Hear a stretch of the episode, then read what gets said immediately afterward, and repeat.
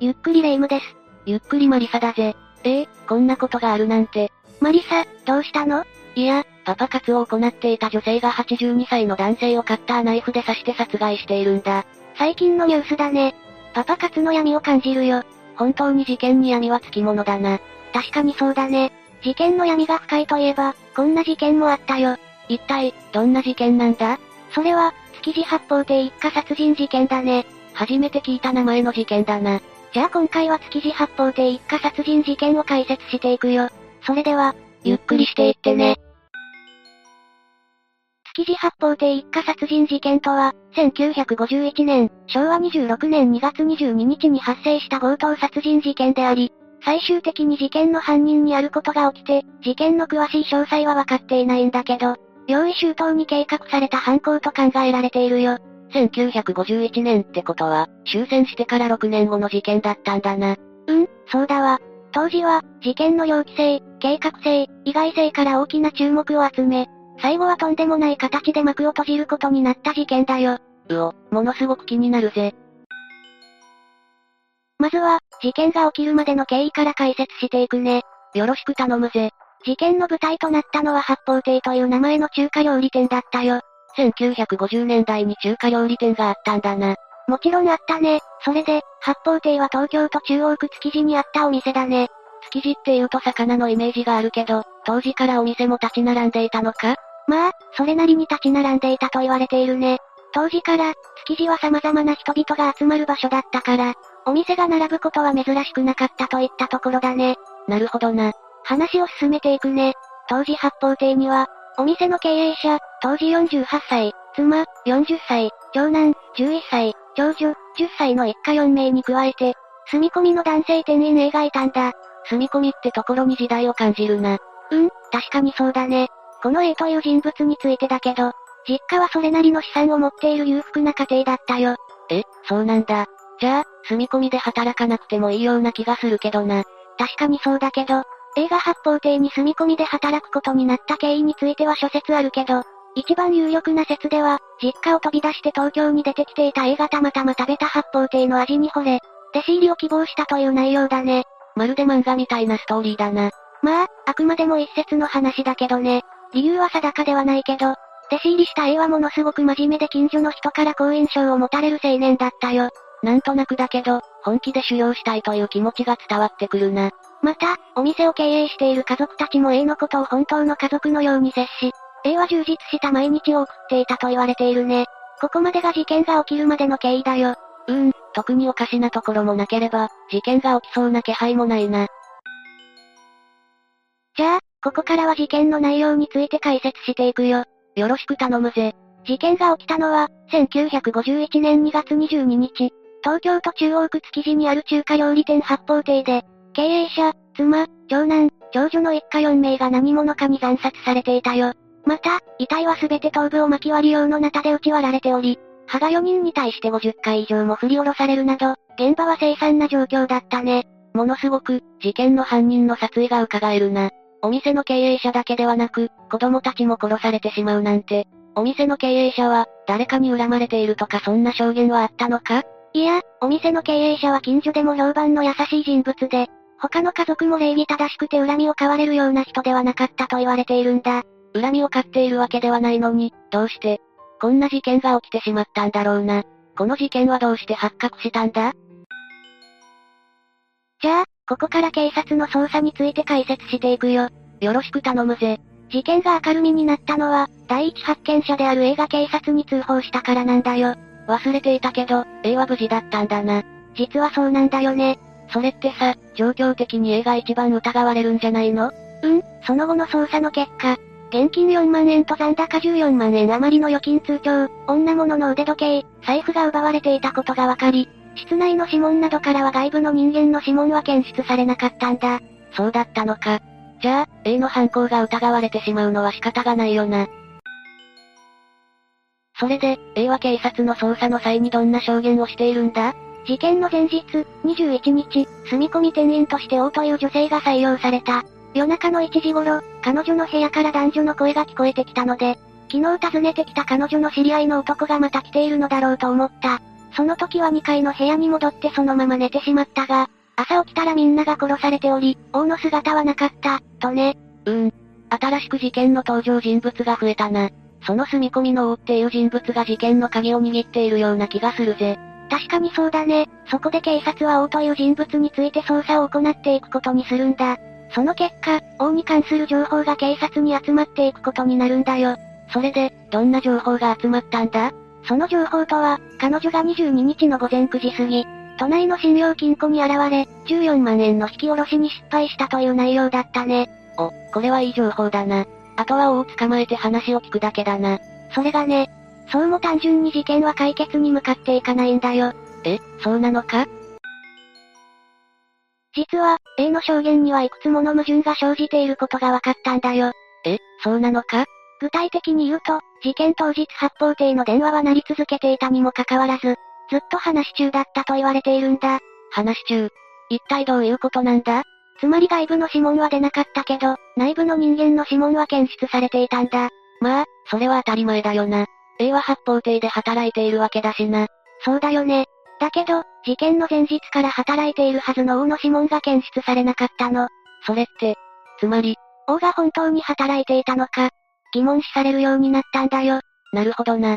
でもさ、万が一誰かの指紋の上に指紋が重なったりすることもあるだろ？うん、それは否定できないね。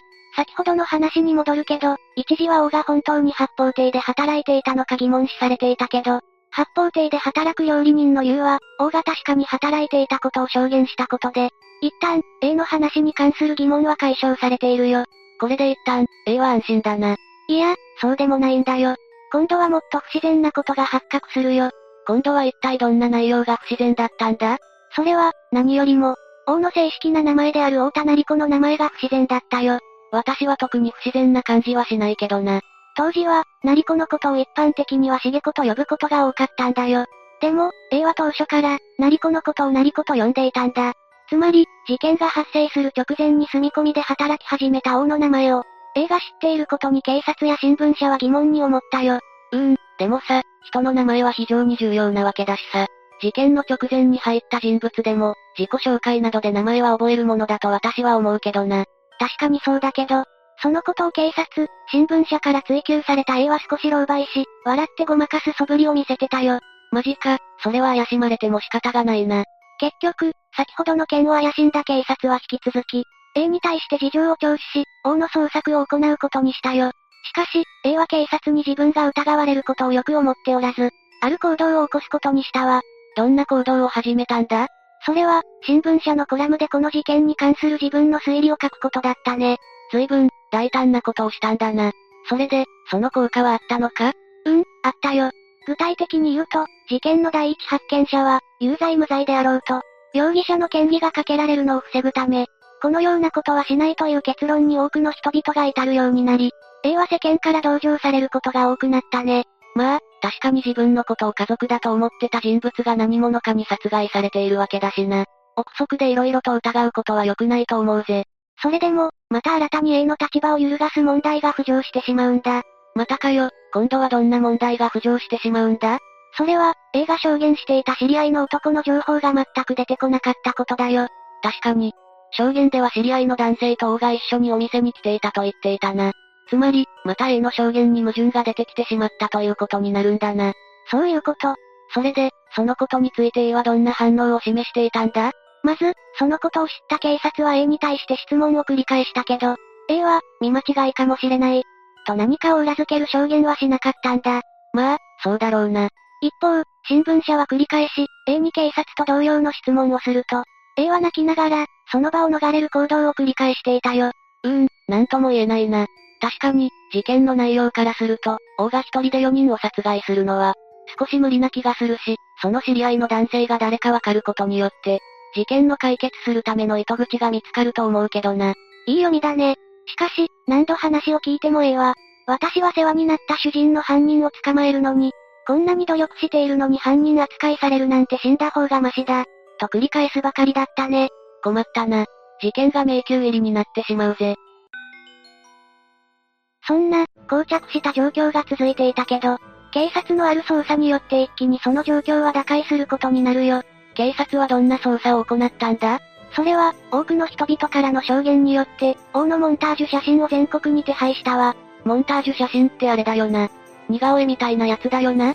そうそう、モンタージュ写真とは、主に犯罪捜査のために作成される合成写真を指し、これに対し、映画や写真といった芸術作品としての写真の合成は、フォトモンタージュと呼ばれているわ。また、モンタージュとは、フランス語で組み立て、編集という意味を表す言葉であり、その作成方法は、目撃者が記憶している犯人の顔に、顔の輪郭や髪型、眉、目、鼻、口などそれぞれの部分について、目撃者がよく似ていると判断した写真を選び出し、それらを用いて合成して一つの顔写真とすることで作られるんだよ。ええー、それは知らなかったぜ。でも最近では、あまりモンタージュ写真を見る機会はなくなっているけど、警察は今でもモンタージュ写真を捜査に活用しているのか？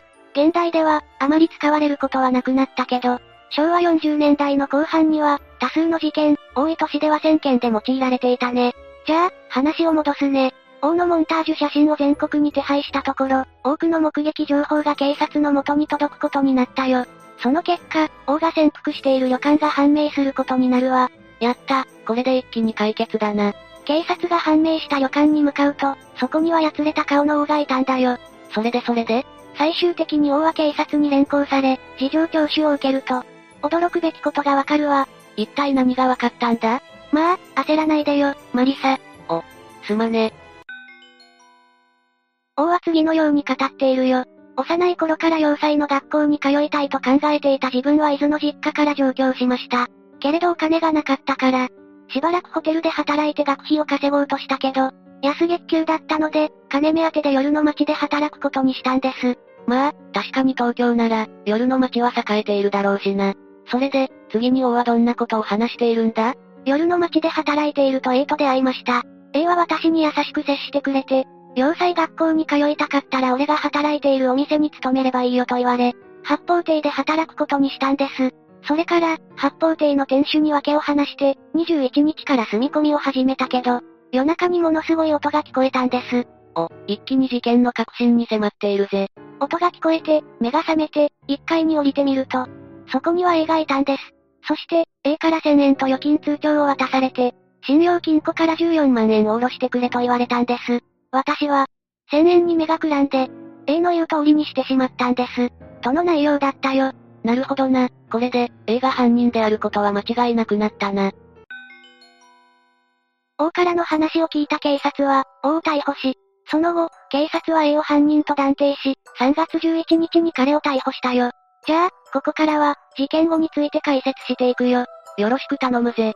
うん、解説していくけど、最後の最後にとんでもない事件が起きてしまうわ。え、一体何が起きたんだ？それは、A は留置場内で隠し持っていた生産化合物で翌日午前5時30分頃に自殺したため、事件に関する動機や犯行の詳細は解明されなかったけど、後の捜査で徐々に判明していくことになるわ。結局、A の動機が気になるな。まず、事件検証の結果からだけど、押し入れに隠してあった A の衣服から、被害者の血痕が見つかり、A を犯人と断定できたわ。え、そうなのか？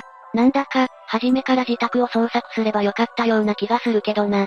確かにそうだけど、当時、警察は A は犯罪においてグレーな人物だったので、そこまで捜査の手が及ばなかったと言われているわ。なるほどな。話を進めるけど、犯行の動機は、A の性格や育った環境が深く関わっているという見方が一般的だね。一体どんな育ちをしていたんだ ?A は茨城県川根村の裕福な農家の次男坊に生まれたが、都会への憧れが強く、中学校から横浜鶴見の軍需工場で働き始めたんだよね。その後、戦争の激化でふるさとに戻り町役場に勤めることになったけど、今度は女にだらしなく、やがて、町役場をクビになってしまうよ。その後は、多くの女性に貢ぎ倒し、そのことで実家からも見放され、最終的に八方亭にたどり着いたといった感じだね。なるほどな。もしかして、A は八方亭の財産を狙っていたのか？うん、それは間違いないだろうね。事件当時も多くの女に貢ぎまくっていたと言われているしね。なるほどな。実家は裕福でも A はドラ息子だったわけか。ところで、王はその後どうなったんだ？王はその後、強盗殺人の共犯としては罪を立証することはできず、盗品等関与罪で執行猶予付きの懲役1年の刑を言い渡されているわ。最終的には、刑を終えた後は故郷に帰って結婚し、平穏な人生を送ったと言われているよ。まあ、お金に目がくらんだとはいえ、大もこの事件に巻き込まれた被害者かもしれないな。確かにそうだね。最後に築地発砲艇一家殺人事件によって亡くなった方のご冥福をお祈りいたします。というわけで今回は築地発砲艇一家殺人事件について紹介したわ。それでは、次回もゆっくりしていってね。